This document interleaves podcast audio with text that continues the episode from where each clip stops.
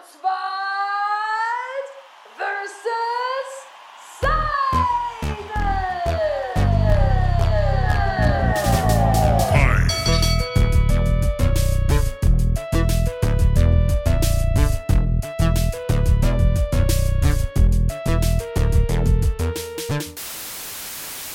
Ja, hallo, willkommen, liebe Ringhörerinnen. Das ist unser Podcast Schwarzwald versus Seider. Ganz genau. Und ich begrüße jetzt wieder den lieben Schwarzwald hier, heute im Studio. Dritte Folge, die wir aufzeichnen heute.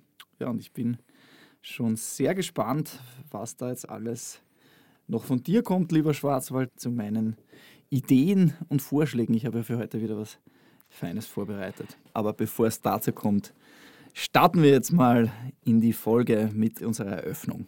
Round one, fight! Ja, lieber Schwarzwald, meine Eröffnung ist eine äh, tatsächlich wundervolle Alltagsbeobachtung, die mir zum ersten Mal jetzt via Internet untergekommen ist. Es ging um das berühmt gewordene, ja, diese, diese Triggerwarnung, diesen Warnhinweis bei Risiken und Nebenwirkungen. Wir kennen ihn alle. Ähm, zum ersten Mal neu gehört und ich habe dann nur ganz kurz dazu recherchiert, seit, seit 2019 ist, äh, wird anscheinend geschrieben und gesagt, bei Risiken und Nebenwirkungen fragen Sie Ihre Ärztin oder Ihren Arzt oder in der Apotheke. Eine wunderschöne Sache, das mal gehört zu haben. Ich finde, das stoßt so vieles, was gegenwärtig ist. Ja. Also das ist nicht nur Gendern, sondern es ist auch wirklich ein gewisser Wertschätzungsprozess, muss man wieder sagen. Ja, wo beginnt Dis- Diskriminierung in der Sprache und so weiter. Also lässt, da ließ sich jetzt viel diskutieren. Ich fand es gut, das mal zu hören. Da gibt es natürlich einen riesigen Diskurs dazu. Äh, das ist nicht notwendig und so weiter, von welchen Seiten und wo auch immer das dann herkommt. Ich fand es richtig schön und ja, weiter so, würde ich sagen. Gute Beobachtung, gute Eröffnung deinerseits. Ja, bei mir ist es so, äh, zu meiner Eröffnung, dir wird der Begriff, oder die Begriff ist das falsche Wort, die Phrase Nomen est Omen sicherlich was sagen. Und äh, es kommt ja nicht von irgendwo her, dass immer wieder mh, gesagt wird, quasi, dass ein Name etwas auch direkt impliziert. Also ich selber musste es quasi, also am, ich habe es am eigenen Leib auch schon äh, gespürt, dass zum Beispiel, wenn ich von der Arbeit auf Veranstaltungen äh, im Kreise von forstwirtschaftlichen Personen war, waren die Leute so, ah, macht das Sinn, dass jemand, der Schwarzwald heißt, zu dem Thema Wälder und Forst arbeitet. Und ich habe heute, tatsächlich heute, ich habe das Thema extra umgeschmissen, ähm, mein, ei- mein eigentliches äh, Beobachtungsthema, weil ich das so spannend gefunden habe, ist, sagt dir Otto Clemens etwas? Otto Clemens? Mm, nicht direkt. Also, Au- also wenn, wenn, dir dein, wenn, dir, wenn dir sein Name nicht sagt, seine Stimme wird dir auf jeden Fall was sagen. Er ist unter anderem dafür bekannt, die qua quasi schon Kult-Doku Universum einzusprechen. Ah, okay, gut. Ja. Und Wissenslücke meinerseits.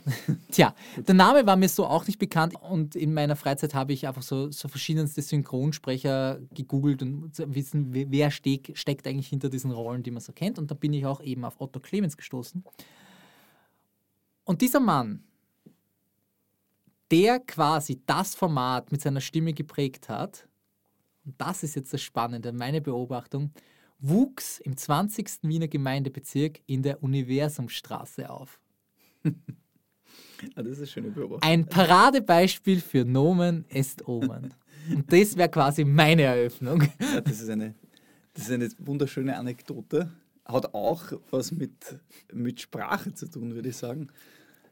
Was ich jetzt gegen deine ähm, Beobachtung vorbringen würde, ist, dass es natürlich eine, eine doch sehr abstruse äh, Beobachtung mit Zusammenhang etc. ist. Aber weil du das so schön konstruiert hast und uns auf die Folter gespannt hast, würde ich sagen, ähm, geht da ein Punkt an dich. Jetzt ist die Frage, würdest du den Apothekerinnen, nein, Apothekerinnen sind sie nicht, die, es sind äh, die, es ist die Ärztin, der Arzt oder in der Apotheke. Das finde ich nochmal eigentlich spannend. Das habe ich vorhin noch nicht betont, äh, dass ja die Apotheke ist praktisch dann ein Ort. Ja, da, da, ist, da arbeitet dann keine Apothekerin und kein Apotheker, sondern das ist in der Apotheke. Ähm, ich finde es spannend, dass du mir überhaupt den Punkt zugestehst. Ich habe nämlich deine Beobachtung wesentlich spannender gefunden. Ich muss dazu sagen, ich habe den, den, den Sie ist wahrscheinlich gegenwärtiger, wenn man es jetzt als Gegenwartssituation, weil das zum ersten Mal, also ich habe es zum ersten Mal wirklich gelesen und ich glaube, das wird sich jetzt durchsetzen. Also ich habe es auch schon öfters gehört tatsächlich und ich, und ich finde es schön, dass mittlerweile auch auf solchen Ebenen einfach eine zeitgemäße Sprache eingeführt wird. Ähm, und ich finde es toll, dass du dich jetzt auch daran begeistern kannst. Von dem her hätte ich sowieso dir den Punkt gegeben. Hm, dann würde ich eigentlich wieder die Ringhörerinnen und Ringhörer darum bitten, hier dann zu voten und die Punkte abzugeben. Und dann werden wir entscheiden. Wenn wir so nicht fündig werden, dann seid ihr dran, uns da auszuhelfen. Sparringpartner. Ganz genau. Gut, dann kommen wir zu deiner hoffentlich gut vorbereiteten Runde 2, dem sogenannten K.O.-Gedanken. Round two. Fight. Ja, wir starten direkt ins Thema. Ich, gut vorbereitet ist immer so eine, so eine große Vorlage, aber natürlich ist ein K.O.-Gedanke enthalten. Ich habe dich das letzte Mal mit meiner Denkschelle überrascht. Ist das soziale Internet böse? Und was hat der Coney-Effekt damit zu tun? Ja, meine These lautet folgendermaßen. Äh, wir wissen, dass in den letzten 20 Jahren unsere Welt, unsere Erfahrungen, unser Alltag, unsere Jobs, unser gesamtes Leben eigentlich wirklich von sozialen Internet beeinflusst ist. Und ich meine mit dem sozialen Internet wirklich diese Welle an Social Media, sozialen Medien, die einfach was diametral anderes sind als das gute, klassische alte Internet. Das war jetzt Absicht, äh, das als gut zu bezeichnen. Ähm, dass diese sozialen Netzwerke und sozialen Medien haben, da gibt es ganz eigene Probleme damit, die wir kennen und die wir immer wieder auch in verschiedenen Diskussionen betrachten. Eine davon ist diese Filterbubble-Sache, eine andere ist dann äh, ja, Diskriminierung im Netz und so weiter. Auf das will ich mich jetzt prinzipiell einmal nicht so konzentrieren, sondern ich will mich auf eine Sache einschießen, nämlich auf Aktionismus im Netz. Aktionismus für die gute Sache. Social Media, das ja irgendwie als ja immer wieder so hingestellt wird, medial, dass es diese bösen Seiten hat und so weiter. Gleichzeitig aber auch die schöne Verbindung unter Freunden und äh, Freundinnen mit sich bringt, hat irgendwie auch immer wieder diese, es gibt ja eine gute Seite. Zum Beispiel Aktionismus, ja. Äh, so dieses Aufrufen zur guten Tat durch NGOs, durch, du kennst das eh aus eigener Erfahrung, äh, durch, durch äh, Gesellschaften, durch Gruppen, die einfach eine gute Sache im Hintergrund haben. Und da kommt jetzt für mich der Coney-Effekt ins Spiel. Ich habe da vor Jahren so einen kurzen Aufsatz verfasst zu diesem Coney-Effekt, ähm, den ich selber mal so benannt habe. Ich habe nie nachgeschaut, ob's denn, ob der nicht irgendwo mittlerweile schon publiziert ist oder ob es sowas ähnliches gibt. Äh, wahrscheinlich auch nicht. Äh, für alle Hörer, Ringhörerinnen, die äh, etwas jünger sind, wie wir zwei alten Millennials hier. Ähm, der Coney-Effekt bezieht sich auf, einen, auf eine Person, äh, auf einen afrikanischen Warlord, der mit der Aktion, kann man auch immer googeln, eines der mh, Videos mit den meisten Klicks auf YouTube nach wie vor, äh, ob es jetzt wirklich die meisten sind, mit sehr vielen Klicks, sage ich jetzt mal, ist Coney 2012. Was war das? Das war eine, eine, eine Aktion ähm, einer, einer Community, einer amerikanisch-kalifornischen Community, NGO, wie auch immer man das dann bezeichnet. Das ist nicht ganz klar. Ich will auch mich da jetzt gar nicht dann aufhängen. Die es sich zum Ziel gesetzt haben, eine gute Sache, eine gute Aktion zu starten, nämlich diesen äh, afrikanischen Warlord, der bis dahin, bis ins Jahr 2012 eher unbekannt war, wirklich publik zu machen, auf Menschenrechtsverletzungen, vor allem auf das, dies, diese wirklich schreckliche Situation äh, von Kindersoldatenrekrutierungen äh, etc. aufmerksam zu machen, die in Uganda und äh, im, Demokratischen Republik Afrika und so weiter, du bist da eher der, der Experte, der Zentralafrikanische Republik. Zentralafrikanische Republik, danke. Ja, ähm, also wie gesagt, ich habe mich da, was das betrifft, echt schlecht eingelesen, aber Äh, in diesem Bereich gab es eben eine, eine, eine, ja, eine, eine Gruppe, die einem Warlord unterstellt war, der dort immer oder nach wie vor, das lässt sich irgendwie nicht wirklich herausfinden. Und dieser Coney, auf den sollte aufmerksam gemacht werden, auf diesen Warlord. Und der sollte mit Hilfe von Social Media, mit Hilfe von Spendenpaketen, mit Hilfe von einer großen Aktion, plakatieren, posten etc., sollte 2012 sozusagen ähm, entfernt werden. Wie auch immer das dann passiert. Da gab es dann 2012, ich habe das irgendwie miterlebt, eine Riesenwelle an, an, an zuerst mal Entrüstung über die Situation in, in Uganda, in, in Afrika. Ja. Äh, und ein, ein, einen wirklichen Aufschrei, warum macht niemand etwas, warum wird dieser Koni nicht festgehalten, nicht, nicht, äh, warum wird er nicht ausgeschaltet, warum tut niemand etwas. Keiner von den Großmächten, warum, warum wird da niemand bezahlt, etc. Das hat sich eine Zeit lang gehalten, bis zu einem Peak und plötzlich mitten im Jahr 2012, dass ja irgendwie so dieses, äh, diese Idee war, diese Person aufzuhalten, nichts mehr. Es gab dann alle möglichen Skandale rund um, rund um die NGO, die, die, die, die das äh, veranstaltet hat. Ähm, man weiß nicht ganz genau, wo sich dann Gelder hin verlaufen haben. Das ist aber eine andere Sache. Meine These, und das ist der Kony-Effekt, jetzt nochmal zusammengefasst, für mich ist der, Social Media bietet eine riesige Plattform in kürzester Zeit, um Zahlen an Menschen für Dinge, in dem Fall Dinge, die man irgendwie als gute Aktionen, als ethisch vertretbare oder als ethisch geforderte, als moralisch, als moralische Instanzen, ja, also als moralische, als moralische Pflichten einfordern müsste, zu rekrutieren. Aber die Frage ist, ist diese Situation, ist diese Sache wirklich nachhaltig? Meine These, nein. Solche Aktionen haben das Problem, dass sie an den Algorithmen, da bin ich jetzt auch kein Experte dafür, und äh, an der Logik der sozialen Netzwerke generell scheitern. Der Kony-Effekt bezieht sich jetzt nicht nur auf die Situation mit, dieser, mit diesem äh, Kony 2012, also diesen Kony 2012 unschädlich zu machen, auszuschalten, einzusperren, was auch immer, sondern auf alle möglichen guten Aktionen, die über soziale Medien äh, installiert werden sollen, die irgendwie aufgerufen, wo man dazu aufgerufen werden soll und die dann sich im Sand verlaufen aufgrund der Logik der sozialen Medien.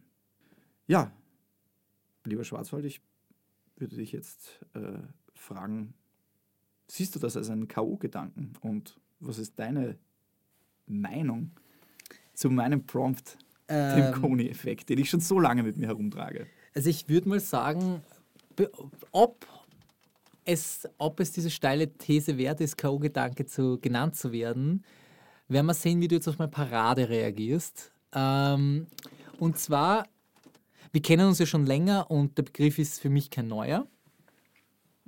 Und ich finde es immer noch schade, dass es noch keinen wissenschaftlichen Text dazu gibt. Von dir. Nee, ich habe schon immer herumgebastelt, aber wirklich äh, veröffentlicht ist noch nichts. Stay tuned. Ah, Aber grundsätzlich ähm, ist es schwer, es zu pauschalisieren. Denn ich habe natürlich meine Hausaufgaben gemacht. Das Ding mit dem Coney-Effekt ist jenes, dass, und das gebe ich dir, ich habe das ja auch schon selber äh, häufig beobachtet und ich würde sagen, seinen Peak hat dieser Effekt in den sogenannten Challenges, die sie durch sämtliche äh, sozialen Medien seit, Jahr, seit mehr als einem Jahrzehnt ziehen und die quasi äh, mit dem Effekt spielen und die Logik von Social Media damit einbeziehen. Es ist eine Challenge, es ist eine temporär abgesteckte Challenge, weil sie nach einer Zeit abläuft. Es hat angefangen mit meistens Challenges für den guten Zweck. Ich glaube, eine der ersten war diese Ice Bucket Challenge für AS, ASL-Erkrankte. Das wissen auch nur die älteren Ringhörerinnen unter uns. Ganz genau. Und hat sich irgendwann in den letzten Jahren in, i- es ist jetzt, finde ich, unfair, wenn man sagt, stupiden Challenges, aber sagen wir nicht mehr mit einem tieferen Sinn behafteten Challenges quasi kulminiert, in, in Form von dieser Hot Chip Challenge zum Beispiel. Sagt ihr das was? Hot Chip Challenge. ja. Das, ihr, es ja. gibt so eine Firma, die bringt so einen sehr, sehr scharfen Tortillachip raus. Mhm. Und Influencer wie, äh, wie Streamerinnen essen den vor laufender Kamera.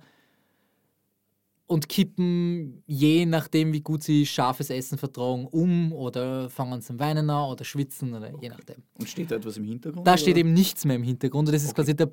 Quasi, ist genau.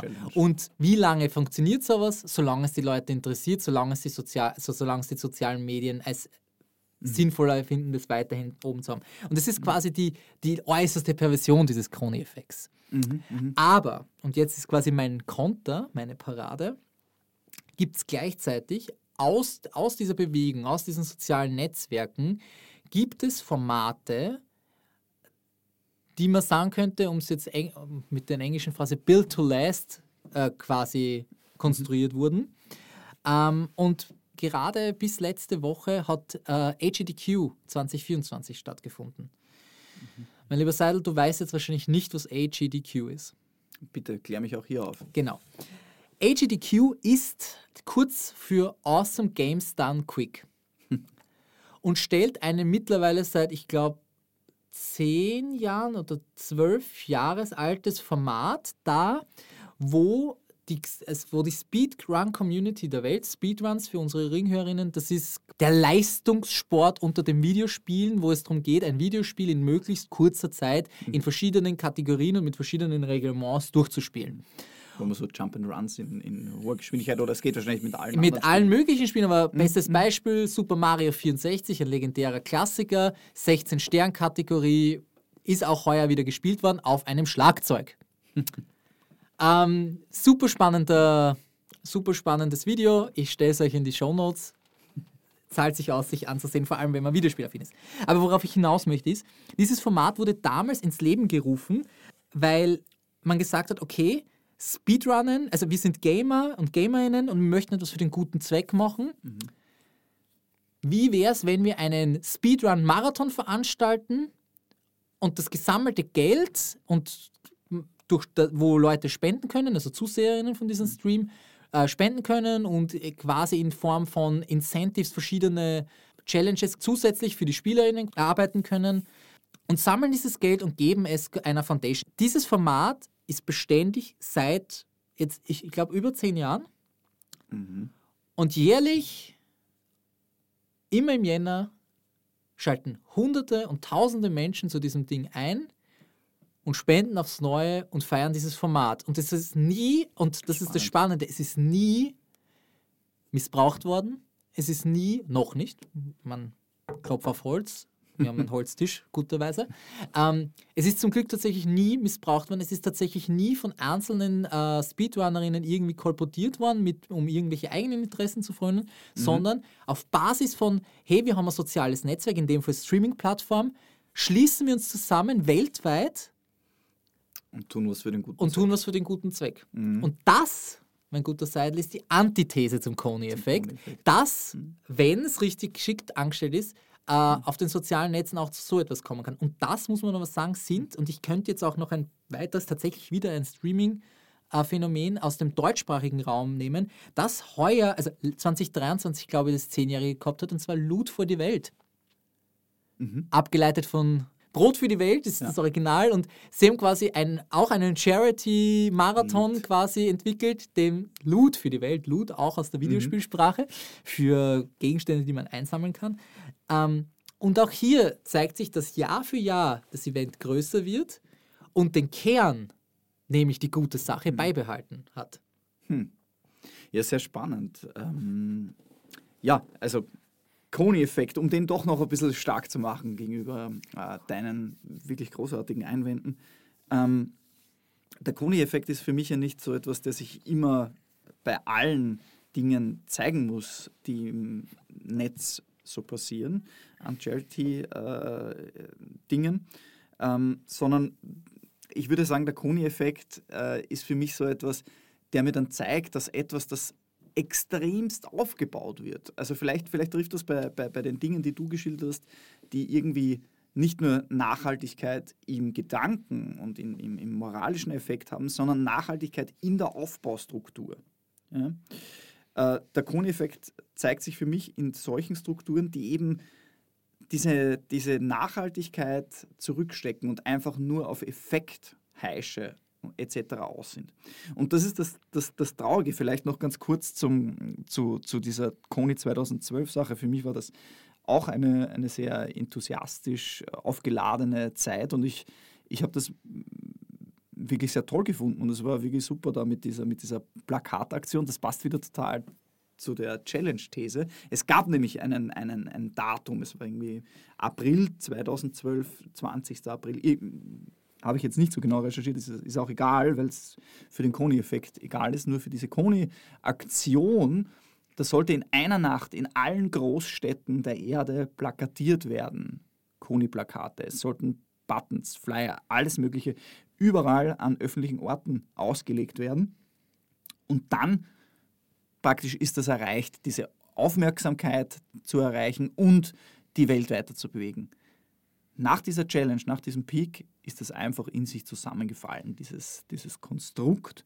Äh, was natürlich traurig ist, weil diese, diese, diese, eben wie gesagt, von mir selbst auch emotionalisiert und, und so weiter. Und dieser Gedanke, okay, so einen, so einen wirklich schrecklichen Warlord mit allen den Strukturen, die da im Hintergrund laufen, wer sind die Gegner etc. Diese Fragen haben sich gestellt, aber eine Person, die wirklich äh, Verbrechen an der Menschheit, äh, äh Menschenrechtsverletzungen etc. Äh, am laufenden Band abliefert, die mal wirklich unschädlich zu machen, das war irgendwie so ein, so ein, ein moralischer Fokus, der plötzlich in sich zusammengebrochen ist.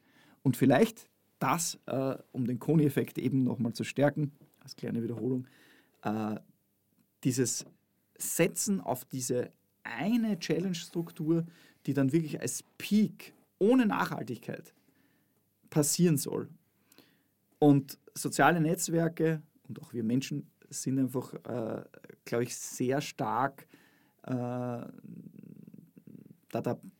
dabei, sich auf genau sowas fokussieren zu können. Wenn etwas einfach so vor unserer Nase uns wirklich hingehalten wird, ja, dass wir aber sofort Interesse verlieren, wenn es wieder verschwindet, das ist der Nebeneffekt, der Kony-Effekt. Die Synthese wäre jetzt eigentlich quasi das zu sagen, dass. Schön Synthese, also wieder eine hegelianische Sache. Das, das, das natürlich. triggert mich natürlich in positiv. Die, die Synthese hier wäre dann, werden soziale Netzwerke, und das ist das Spannende, das heißt ja soziale Netzwerke, mhm benutzt, um etwas vermeintlich Soziales zu tun, wird diese soziale Sache aber nicht nachhaltig angelegt. Also geht es für den kurzfristigen Effekt, mhm. ist aufgrund der Logik von Social Media oder des sozialen Internets diese soziale Sache quasi per Beginn schon dem Untergang geweiht, weil sie eben aufgrund der Logik in sich zusammenfallen muss weil sie keinen langfristigen Push-Faktor in diesen Medien hat. Und dann würde man, um auf, deinen, auf deine Denkstelle von letztem Mal äh, zurückzukommen, sind soziale Netze böse? Nein.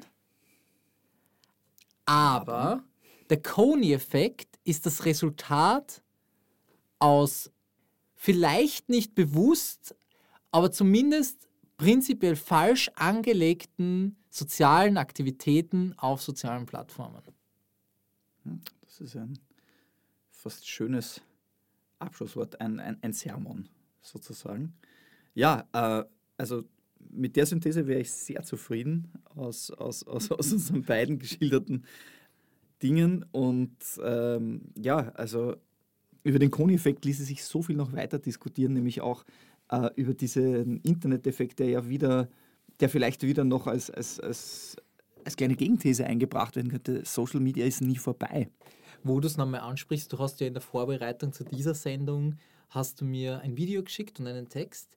Und wie immer stellen wir euch die vorbereiteten Unterlagen in die Shownotes, dann könnt ihr euch das Video anschauen. Da wird nämlich, ich finde nicht ganz ideal über, wie wir mit Social Media in unseren Köpfen umgehen, gesprochen. Ich stimme dem Creator in dem Fall, oder zumindest, ich weiß nicht, ob es ein Mann macht, oder das ist zumindest eine Männerstimme, die erzählt, äh, in, in gewissen Teilen zu, in gewissen Teilen aber tatsächlich nicht. Weil er nämlich bei diesem ganzen Thema was ausspart. Aber, liebe Ringhörerinnen, schaut sich das Video selber an, bildet euch selber eine Meinung. Ähm, es ist ein kurz gesagt Video, äh, das sich mit dem sozialen Internet beschäftigt. Es ist wirklich eine tolle, weiterführende Sache. Äh, lest euch auch die angehängten Papers dort durch, die, die findet man bei denen wiederum in den Shownotes. Ähm, ist grandios, um ein bisschen weiterzudenken, das Thema. Und hätte eigentlich schon wieder verdient, eine ganz eigene Folge einzuräumen. Richtig. Themen gehen uns nie aus. Heute war es dann doch der, der Koni-Effekt, der da im Zentrum war. Aber jetzt noch nicht ganz am Ende angekommen. Ich bekomme von dir noch eine Denkschelle, lieber Schwarzwald. Round 3. Fight! Meine Denkschelle, die ich dir heute mitgeben darf, ist wieder mal eine Frage und es ist heute ein bisschen länger und ausführlicher. Und zwar, weißt du, was das größte Medienfranchise dieser Welt ist? Da erwischst du mich wieder schlecht vorbereitet. Heute zum dritten Mal, wenn ich richtig mitzählt habe. Wenn ich dir einen Tipp geben darf. Es handelt sich um viele kleine Monster. Das bekannteste ist gelb und verströmt Blitze. Äh, Genau. Wir sind wahrscheinlich im Pokémon-Universum. Die Folge nächstes Mal wird sich um dieses Franchise drehen. Wow, endlich ein Nerd-Thema. Na, endlich darf ich es auspacken.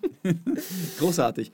Ja, ähm, wir hoffen wieder, dass euch die heutige Folge gefallen hat, dass wir euch, liebe Ringhörerinnen, ein paar Gedankenschwinger mitgegeben haben. Und äh, ja, bitte schreibt uns alles, was euch so auffällt, einfällt, was euch umgibt und im Hirn auftaucht. Das ist für uns immer großartig und bitte auch ein nettes Feedback. Ja, abonniert uns, liked, was wir so aufs Tableau bringen. Bleibt uns gestimmt Wir wünschen euch ein grandioses Good Fight. and good night.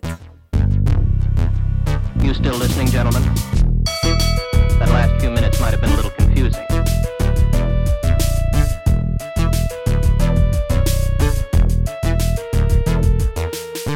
You might find it interesting.